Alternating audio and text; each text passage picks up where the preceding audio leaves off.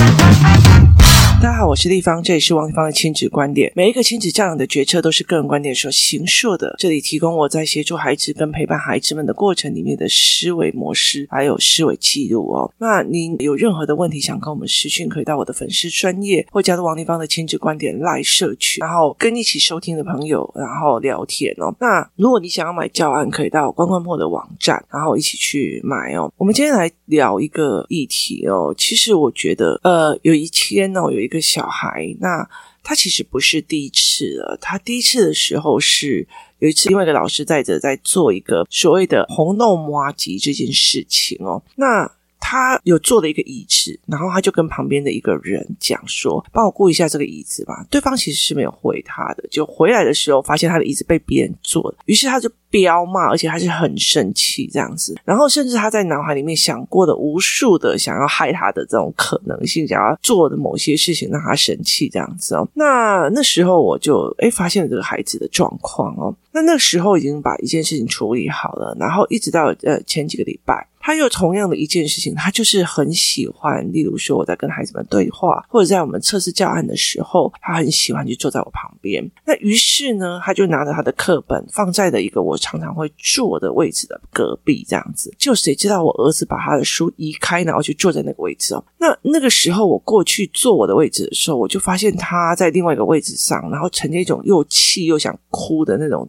瞪人的表情，这样。然后我就问他我怎么了，然后他就不讲话。然后呢，于是呢，后来旁边就有人开始帮他讲了，就开始陈述了。那个位置他放了他的书，也放了他的东西。然后呢，所以呢，他觉得那个是他已经占位置。那为什么？就是我儿子为什么他把他抢走，这样把他移开抢走这样？然后你知道我儿子一副那种嗯，你知道没事那样的状况。那于是我就说好，我知道了。意意思就是说，这个孩子认为我已经有站位了，那我怎么办？那他已经第二次了，所以当下我就觉得说，我要去处理这一块，所以等于是他的卡点，我要去想方法把它处理掉，不然的话，其实他会一直带着这个卡点下去哦。所以我那个时候我就开始了，我就一人拿了一张白纸，然后我就。依序让他们看非常多的短片跟影片，依序让他们看哦。好，例如说哦，因为台湾有很多的外国人在测试台湾人是不是会捡起你的皮夹。好，于是呢，他们就会假装在地上丢了皮夹，然后别人就哎，不好意思，你的皮夹掉了这样子哦。嗯，我们看的这个社会实验里面，包括有在韩国的，然后有在中国的。然后有在台湾的哈，那呃，台湾的是另外一个人拍的，然后一个外国人拍的哦。可是呢，韩国跟中国是一个中国人拍的影片。那我觉得有趣的一件事情是，他拍到的是每一个人都会还他，不管是韩国还是中国。那有趣的是，呃，另外一个实验是在印度哈，那每一个掉下去的都被捡走了。而且都是非常快的被减重哦，所以其实我就问他们这件事情：当你的皮夹你没有行好到保管的责任的时候，你依赖的是别人的什么？例如说别人的道德。好，别人很有道德，说：“哦哟，不可以捡别人的钱哦。”所以是用他的道德观。第二个是法律，如果拿了别人的钱，我可能会被剁手。好，所以这是法律啊。第三个东西就是爱心跟良心，我就是藏着一个良心嘛。那第四个就是没有，我只是怕舆论的压力。哎呀，你怎么可以把别人的钱都放着这样？我就让孩子去看哦。其实我觉得对他们来讲，他们有点没有办法理解为什么呢？因为其实如果在大天网的底下，就是有非常非常多的监视器的底下，人的选择是会有不一样的哦。所以其实后来我在这整个过程里面，我发现他们就在讲说，他们这其实是依赖别人的好心，你东西掉了，别人好心捡回去给你，是吧？依赖的是别人的好心。好，那同样的。我再去翻了一个影片给他们看啊，这是乞讨的影片哦。他这小孩很可怜，然后嗯，没有手，没有怎么样。然后于是呢，就很多人就是你知道，有很多那种去就是帮忙他们的那样子的角色哦。所以这个东西也是依赖着别人的好心，就是他等于是依赖着别人的好心捐献啊，干嘛的提供给他们这样子哦，所以他赖的是别人的好心，还是例如我说，哎，你在那样子的山上，就例如说那种闽北太北的山上，你在这样的工作是你自己选的啊，你自己做的，我为什么要帮你哦？那你也无可厚非，是没有一个没有一个法律跟你讲说你一定要去帮他们，你一定要去呃救援他们，所以这个东西是在于是他是一个好心。那那是什么样的东西？你就是你依赖的是什么？如果你是这个孩子，你这么的穷，你依赖的是别人的好心哦，而这好心是别人的临时起意，它并不代表他有责任要这样做。那包括妈妈们，你们觉得妈妈应该煮饭给你们吃，你依赖的是妈妈的好心，还是？他那无可克制的责任感，还是法律约束，还是道德关系，还是爱？好。这个东西其实是很值得去跟孩子聊的这一块哦。到底妈妈为什么她愿意为你做这么多多东西？是法律规定吗？是爱吗？还是怎么样哦？对，当然说穿了，十八岁以前有可能是法律规定，十八岁以后呢，你还有值得让人家爱下去的方式跟能耐吗？如果没有的话，妈妈会不会跑哦？这难说哦。所以在这整个概念里面，孩子们要去思维这一块。那我于是就在。带孩子再去思维这一块，那其中里面有一个呃社会实验室呃一个小孩，大概十岁的小孩跑去跟许多的人讲说，可以帮我打一下打火机吗？你知道打火机不好打，尤其是小小孩。那他拿着烟，然后两个呃耳朵。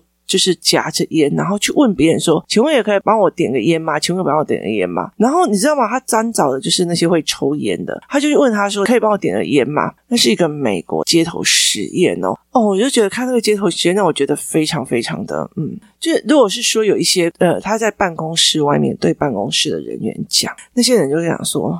你在干嘛？你才几岁啊？你在抽什么烟呐？然后就拒绝他。然后有一个人甚至会就跟他讲说：“哎，把你的烟都给我，就把他烟都带走，这样子哦。”那呃，其实那种反而很穿着很光鲜亮丽的，他自己在抽烟，他看一下左右边，还是真的帮那个小孩点烟哦。然后有人就问我说：“为什么有些人他会帮小孩点烟？”他就说：“我已经这么痛苦了，或者我已经这样，我为什么不牵拖一个人下来？”我觉得这东西是非常有趣的哦。最近，嗯，我也在跟我的女儿聊一件事情哦，就是你知道，就是有些人上了大学之后，就会认为说，上了大学就要玩嘛，你就会听学长学姐的。然后呢，你知道，大学跟高中不一样，高中你是成绩不好你就被当，可是。大学是不一样，大学的老师哦，有时候会觉得说，那我都要当百分之十、百分之二十哦。所以其实有人说学长姐跟你讲，哎，那没关系啊，那个老师不点名的啦，那个老师你不去也没关系啊。没有意识到那个老师有好多，那个老师有非常非常多，就是学长姐在同样的课，意思就是说在就是重修的。所以很多的一年级的就觉得哦，真的跑去玩啊，真的是干嘛的？然后后来发现那个百分之十跟百分之二十都是新生，然后这一群那个嗯回来重修的学。学长姐们都可以过，但是一年一年在这样传承，所以你与其去靠别人的好心，你还不如靠自己的判断哦。所以很多的人他是这样，那个人就问我说：“为什么这些人愿意去帮小孩点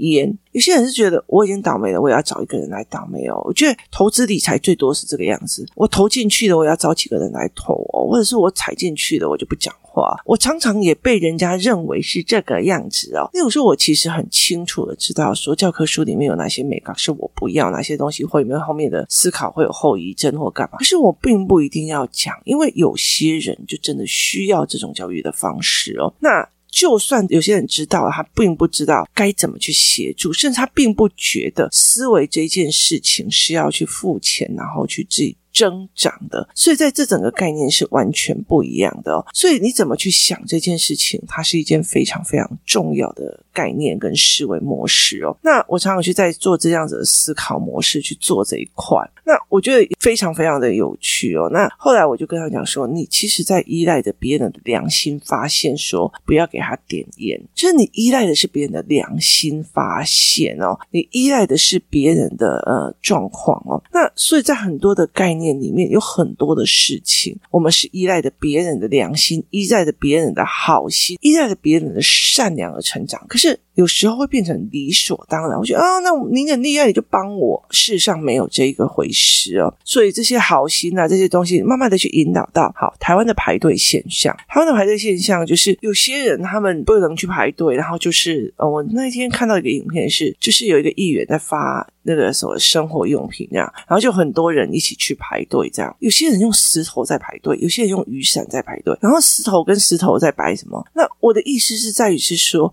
如果你摆了一颗石头，三天前就来在那边了，谁认为谁会觉得那颗石头就代表着你？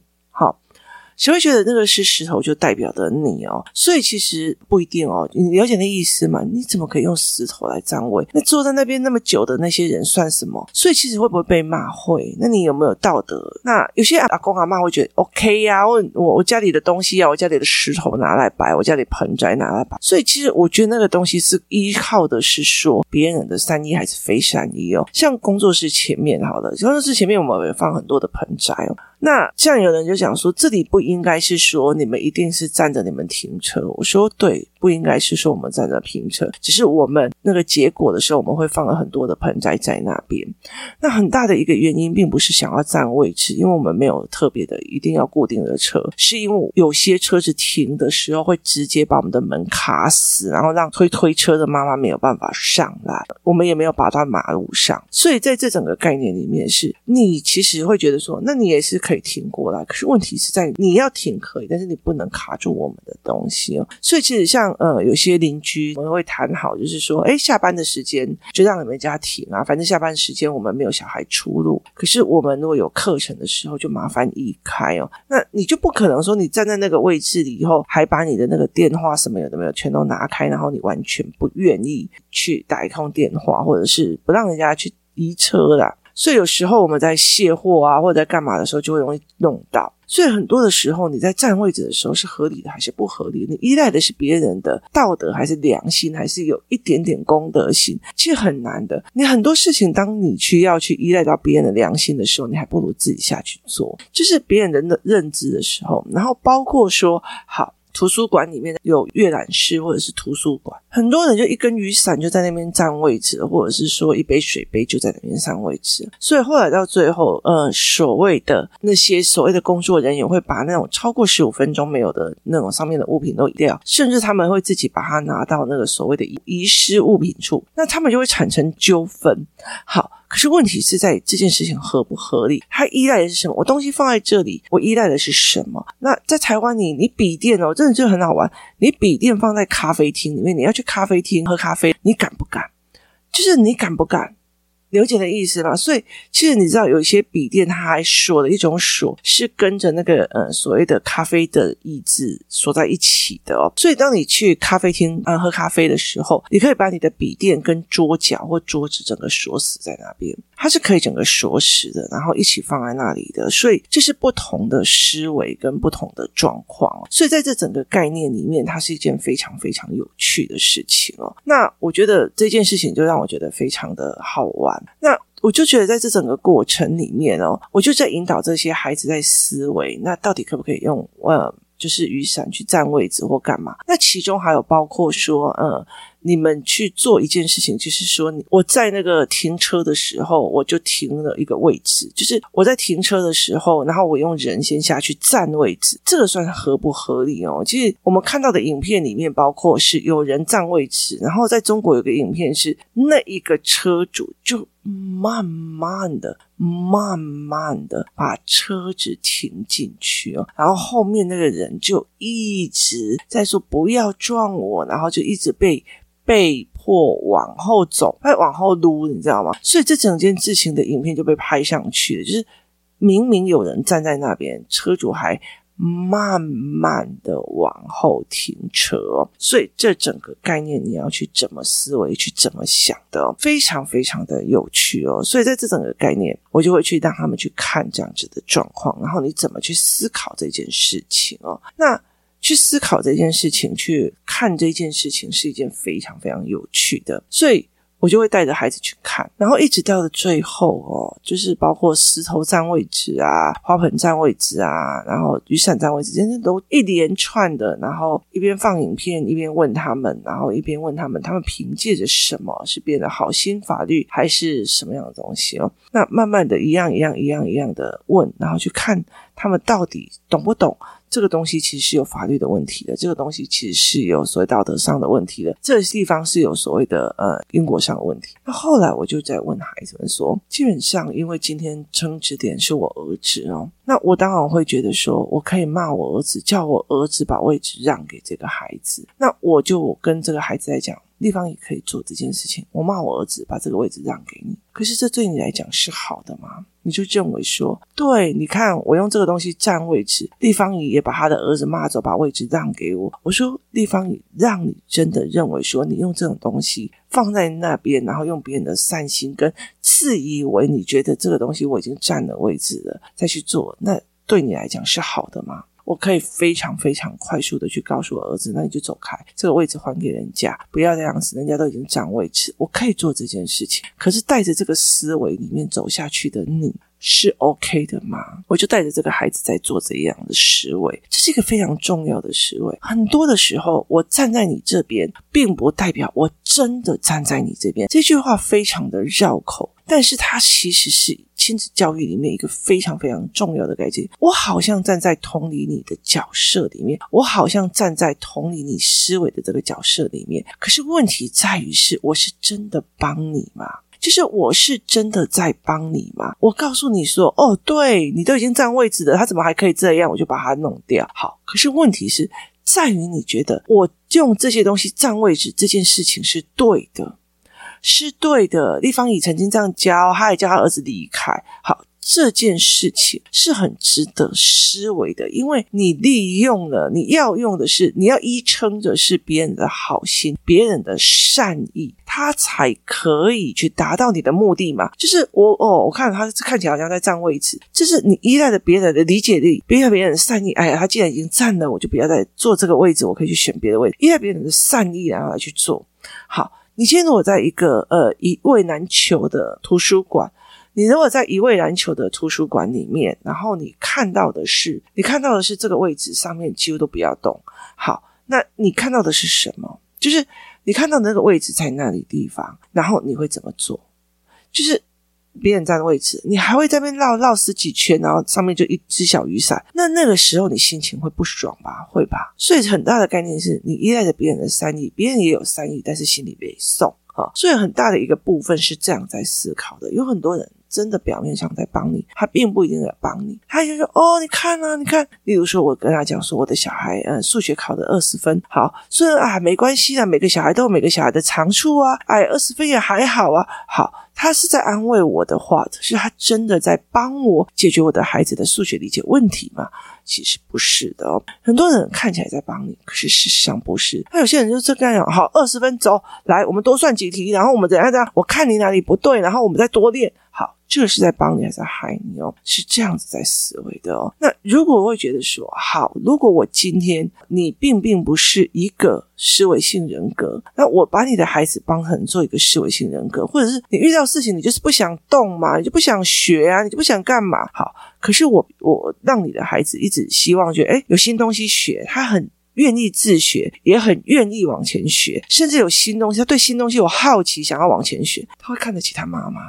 就是他会看得起他妈妈，就是很大的一个概念是：好，我的帮是帮还是不是帮？我看起来像不帮才是帮，还是看起来是帮就是帮？所以说穿的一件事情是在一些人的眼里面是：哦，你符合我要的时候就是帮我，符合我不要的时候就不是帮我。可是完全没有，我的思维模式跟你的思维模式就算不一样。也没有，他也没有去想到这一个层面。对我来讲，这个东西不能帮。这对我来讲，这件事情不能帮，帮的就是害了那个孩子。可是对妈妈来讲，你怎么可以不帮我？你怎么可以不做？好，所以很大的一个概念是这样子的。有很多事情是你不能去动手的，你不能帮的哦。所以那很多的概念是完全不能去思维这一件事情的。那。例如说，好了，我现在可能会带孩子们去做所谓的呃，看爱情的这个面向。